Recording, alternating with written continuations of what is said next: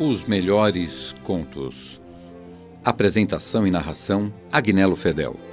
Edição: Paulo Henrique de Oliveira. Toda semana um novo conto e informações interessantes sobre seus autores.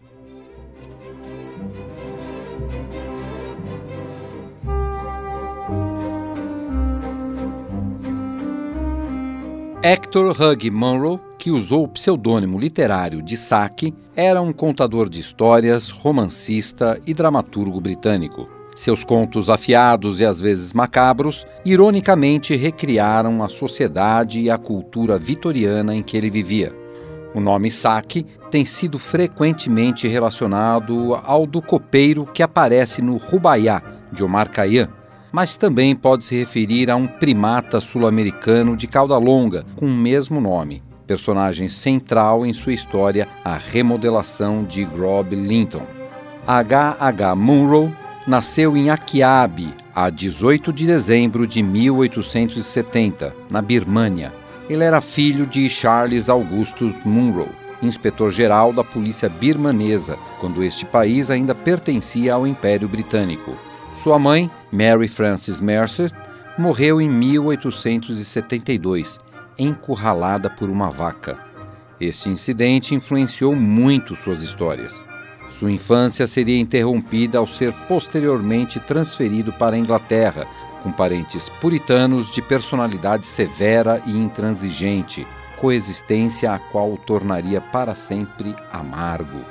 Em 1893, seguindo o exemplo de seu pai, ele entrou na polícia birmanesa. Três anos depois, sua saúde debilitada o forçou a retornar à Inglaterra. Suas últimas palavras, de acordo com fontes diferentes, foram: Apague este maldito cigarro. Frase que ouviu em uma trincheira durante a Primeira Guerra Mundial, quando Munro se alistou no exército no início da mesma, apesar de não ter idade que o obrigasse a fazê-lo. Ele foi para a França como sargento dos fuzileiros reais, e as últimas palavras mencionadas ocorreram na manhã de 13 de novembro de 1916, durante a Batalha de Beaumont-Hamel. Após sua morte, sua irmã Ethel destruiu a maioria de seus documentos e redigiu sua versão particular da história da família.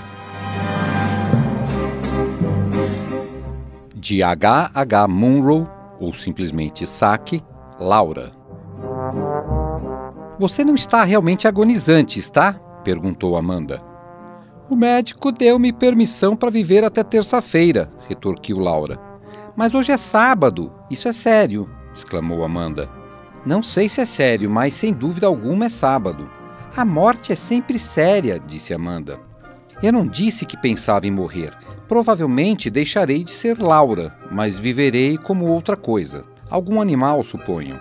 Você sabe que quando alguém não foi muito bom durante a vida que acabou de viver, reencarna-se em algum organismo inferior. E pensando bem, não tenho sido muito boa. Fui mesquinha, ruim e vingativa sempre que as circunstâncias pareceram justificá-lo. As circunstâncias nunca justificam tais coisas, disse Amanda apressadamente. Se não a aborrece, que seja eu quem o diga, observou Laura. Egbert é uma circunstância que justifica isso e muito mais. Você se casou com ele. O seu caso é diferente. Jurou amá-lo, respeitá-lo e suportá-lo. Mas eu não. Não vejo que tenha Egbert mal, protestou Amanda. Oh, de certo a maldade era minha, admitiu Laura, desapaixonadamente. Ele foi simplesmente a circunstância extenuante. Dias atrás, por exemplo, provocou um mesquinho e absurdo escândalo só porque levei a passear os seus cães pastores. Sim, mas os cães espantaram os pintinhos de Success e afugentaram de seus ninhos duas galinhas chocas, além de pisarem os canteiros do jardim. Você sabe o carinho que ele tem por suas galinhas e pelo seu jardim. Mesmo assim, não havia necessidade de martelar nisso toda a tarde. E muito menos tinha ele que dizer: não falaremos mais do assunto justamente quando eu começava a tomar gosto pela discussão. Foi então que levei a cabo uma das minhas mesquinhas vinganças, acrescentou Laura com um sorriso que nada tinha de arrependido. No dia seguinte ao do episódio dos cães, coloquei toda a ninhada de success no coberto, onde ele guarda sementes. Como você pôde fazer isso? exclamou Amanda. Ah, foi muito fácil, disse Laura. Duas das galinhas fingiram estar chocando, mas eu me mostrei energética. E nós que pensamos tivesse sido tudo um acidente. Já vê, continuou Laura, que tenho razões para crer que minha próxima reencarnação terá lugar em algum organismo inferior. Serei um animal. Por outro lado, como não fui de toda má, segundo penso, tenho esperanças de me converter em algum animal bonito, elegante, vivaz, com certa inclinação para brincadeiras. Uma lontra, talvez. Não posso imaginá-la convertida em lontra, disse Amanda. Tampouco me parece que você possa imaginar-se convertida em anjo. Amanda ficou em silêncio. De fato, não podia imaginar. Pessoalmente, creio que uma vida de lontra será bastante agradável, continuou Laura. Comerei salmão o ano inteiro e terei a satisfação de pescar as trutas em seu próprio reduto, sem ter que guardar horas e horas até que se dignem a reparar nas moscas que se agitam diante delas. Além disso, uma figura elegante, esbelta. Mas pense nos cães de caça, interrompeu Amanda. Que coisa horrível ser perseguida, acossada e finalmente martirizada até a morte. Ah, será bastante divertido se metade da vizinhança estiver olhando. De qualquer modo, não será pior do que esta morte a prestações de terça a sábado, e uma vez morta, encarnarei em outro ser. Se tiver sido uma lontra moderadamente boa, suponho que poderei voltar sob uma forma humana, das mais primitivas talvez. Provavelmente reencarnarei num garoto núbio, negro e nu. Oxalá você falasse a sério, suspirou Amanda. É o menos que se podia fazer se realmente pensa morrer na terça-feira. Em verdade, Laura morreu na segunda-feira. Que transtorno horrível! exclamava Amanda, falando com seu tio, o político Sir Lulworth Wayne.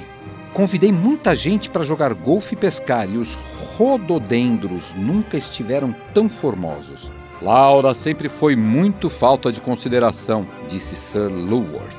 Nasceu na semana de Goodwood, num dia em que havia chegado à nossa casa o embaixador que odiava os bebês.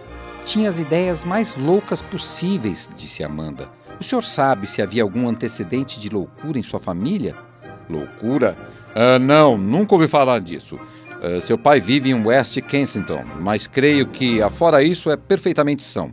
Laura havia metido na cabeça a ideia de que reencarnaria numa lontra. É tão frequente encontrarem-se tais ideias de reencarnação, mesmo no Ocidente, disse Sir Lulworth que não parece justo justificá-las de loucura.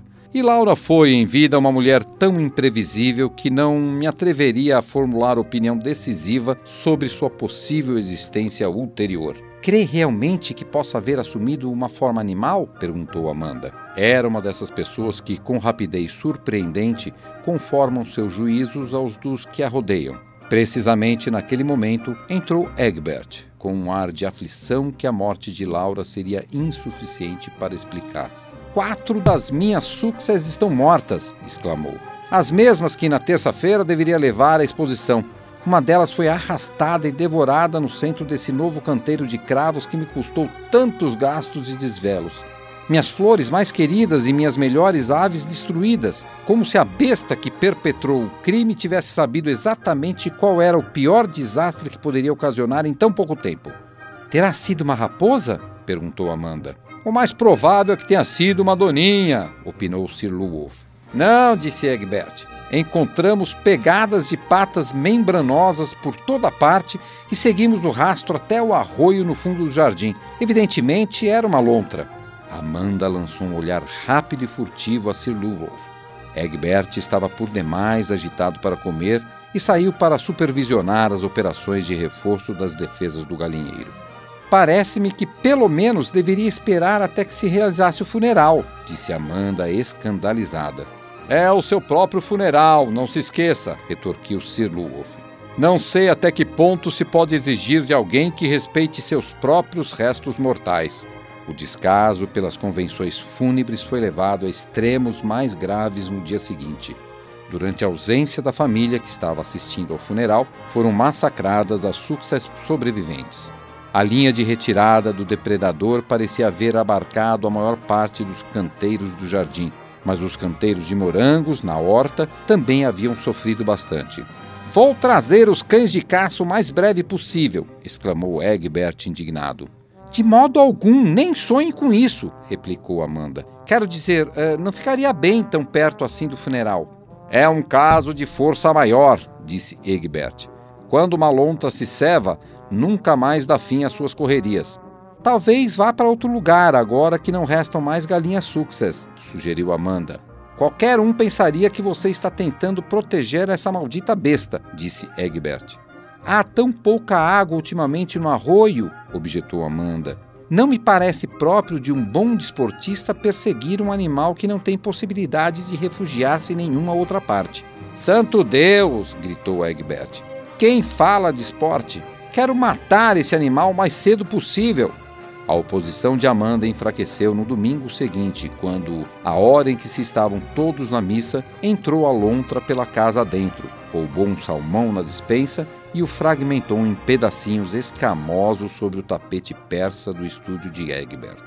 Qualquer dia desse se esconderá debaixo das nossas camas e nos morderá os dedos dos pés, disse Egbert. E Amanda, a julgar pelo que sabia daquela lontra, em particular, teve de admitir não ser muito remota essa possibilidade. Na véspera do dia marcado para a caçada, Amanda andou sozinha durante mais de uma hora pelas margens do arroio, dando gritos que imaginava semelhantes aos latidos de um cão. Os que a ouviram acreditaram piedosamente que estava ensaiando imitações de gritos de animais para a próxima festa da vila. No dia seguinte, foi sua amiga e vizinha, Aurora Burrett, quem lhe trouxe notícias do acontecimento. Que pena que você não viesse conosco. Divertimos-nos a valer.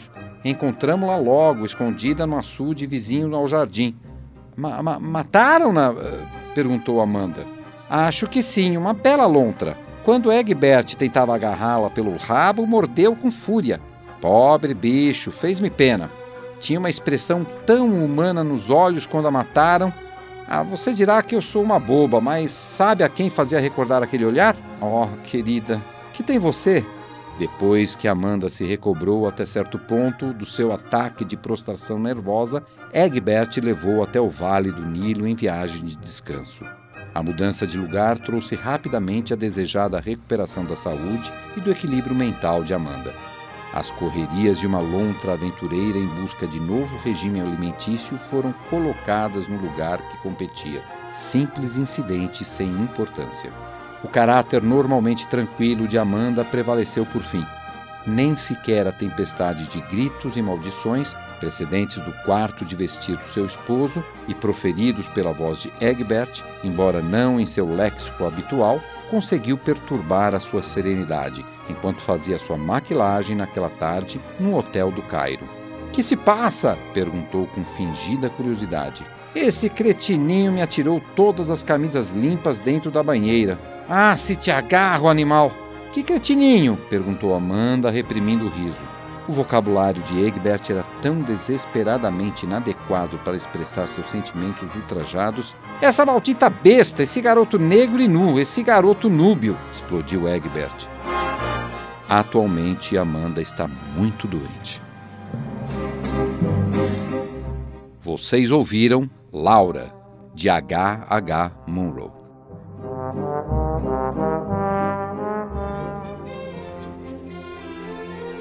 Os melhores contos. Apresentação e narração: Agnello Fedel. Edição: Paulo Henrique de Oliveira. Toda semana um novo conto e informações interessantes sobre seus autores.